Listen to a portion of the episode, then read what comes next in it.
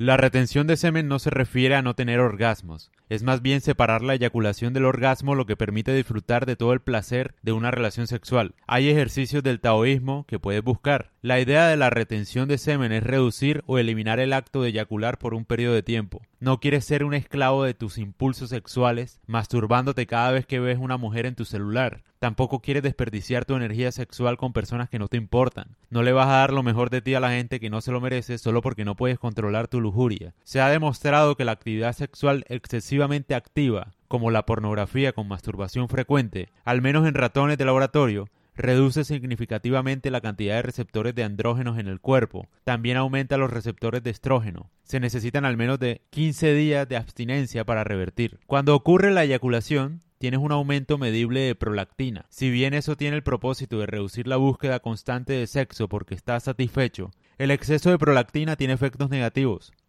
A mayor prolactina, menor dopamina.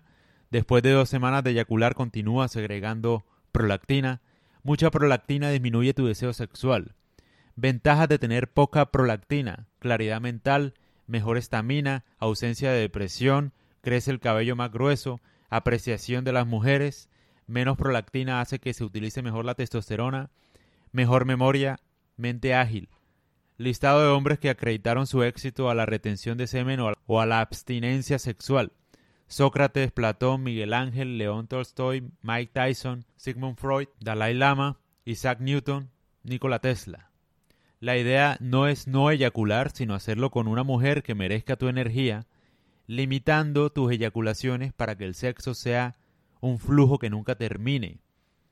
El taoísmo lo menciona como un gran valle, en el que el placer nunca acaba.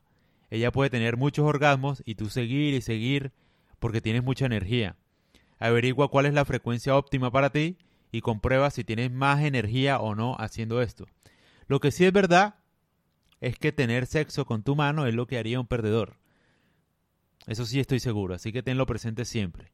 Ten sexo todo el que quieras, pero intenta limitar tu eyaculación y comprueba por ti mismo si tienes mejores experiencias sexuales o no. Esta información, bueno, es de mucha gente, ¿no? Pero entre ellos he leído cosas de Andrew Huberman, no sé si se pronuncia bien, de Solbra, de la organización Broyo, de Napoleon Hill, David Deida, Mantak Chia, entre otros. Creo que esos son los que más, los más importantes, pues. Y no sé dónde leí que obviamente los chimpancés, los monos que se masturban, son los que están en cautiverio. En la naturaleza realmente no se masturban, obviamente. Entonces, nada. Si tú te masturbas es como que lo mismo, de alguna manera. Es como si estuvieras en cautiverio. Como si no fueras libre de alguna forma. Algo así lo veo yo como si estuvieras atrapado en tu celular, literalmente, como si...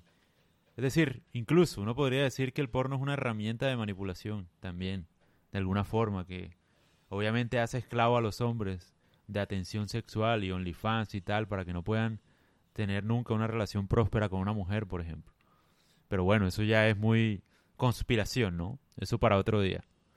Y bueno, algo que me mencionan mucho es sobre el hecho de que una mujer se siente insegura si el hombre no eyacula. Se siente como si fuera mala en el sexo o peor aún, se siente como como que es poco atractiva para ti y por eso no pudiste llegar al orgasmo. Sobre eso, lo que hay que hacer es comentarle a tu pareja, a tu novia o a la mujer con la que estés, que estás intentando lograr nuevas formas para llegar al orgasmo sin eyacular y que te gustaría probar esas nuevas formas con ella. Que si ella quiere, pues tú le enseñas qué es lo que estás intentando hacer para que lo puedan lograr juntos. Es hablarlo, para que ella de pronto no se siente insegura por no hacerte eyacular, ¿no? Que también en muchas ocasiones lo que pasa es que el hombre se masturba muchas veces antes del encuentro sexual simplemente para rendir más eh, con esa mujer. Sin embargo, pues digamos que pierde energía innecesariamente y a la hora de compartir sexualmente con una mujer no tiene nada que darle, ¿no? Supuestamente para mejorar el rendimiento sexual. Cuando en realidad lo que puedes hacer es lo que mencioné en este podcast, por ejemplo. Intentar nuevas formas de llegar al orgasmo sin e- de tener un orgasmo sin eyacular, perdón, eh, con el taoísmo, por ejemplo. Entonces, ahí les dejo esa duda que tenían sobre su pareja para que le comuniquen a ella qué es lo que están intentando hacer. Porque esa es la idea. Además, eso como que le añade cierta curiosidad a ella, porque te aseguro que ningún hombre hace esto. Por lo menos el 1%, y eso yo creo que es mucho. El 0,01% tal vez.